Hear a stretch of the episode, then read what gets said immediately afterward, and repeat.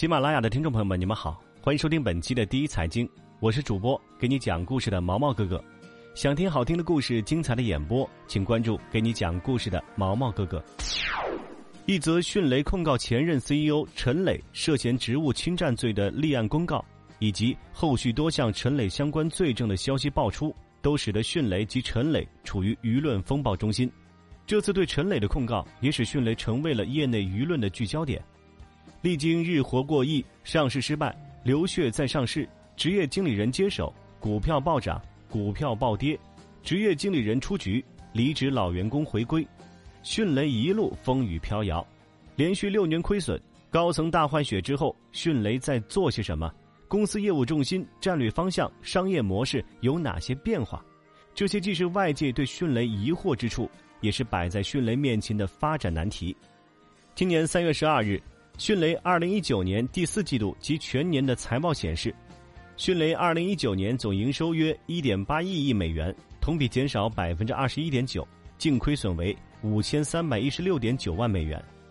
杨柳是迅雷旗下全资公司网星科技的前员工，他告诉第一财经记者，李金波上台之后，迅雷及网星科技目前的主营业务方向没有变，共享云计算是盈利的，所以被保留了下来。亏钱的是区块链，以下载著名，但错失了移动互联网传票的迅雷，曾一度迷失方向。曾经推出的迅雷金融、迅雷快盘、迅雷端游等系列产品均无疾而终。陈磊在位期间，云计算和区块链成为了迅雷业务方向的救命稻草，作为其业务增长的发力点。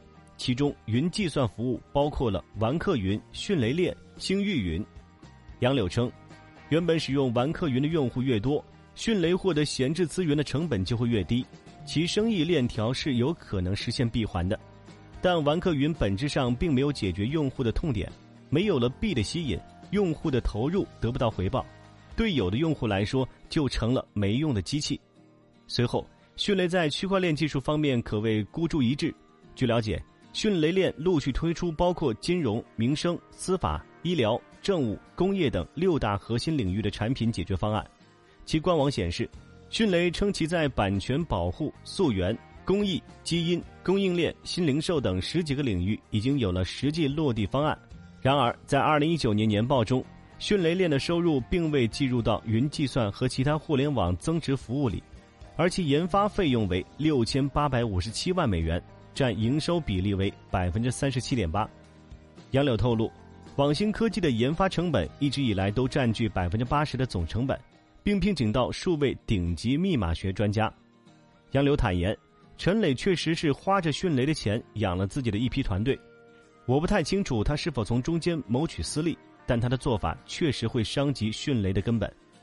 李金波上台之后，杨柳明显感觉到整个迅雷链项目的人后期越来越闲。迅雷链有保留项目的就继续做，没有项目的就几乎停掉了。对于官网上依旧挂着更新的迅雷链业务，他表示应该是针对保留项目的。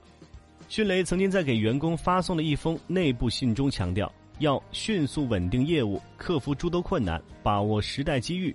这也是李金波上任后大战略方向没有改变的原因。而从产品的更迭，亦看出迅雷内部在尝试优化。一个月前，迅雷的安卓新版本紧随上线。另从官网公布来看，六年前深圳市政府批给迅雷的地皮用于建造迅雷总部基地，已于二零二零年六月十八日上午封顶。但迅雷今年二季度财报营收依旧在减少，总收入为四千四百三十万美元，环比下降百分之八点三。与此同时，研发费用和销售费用有所降低。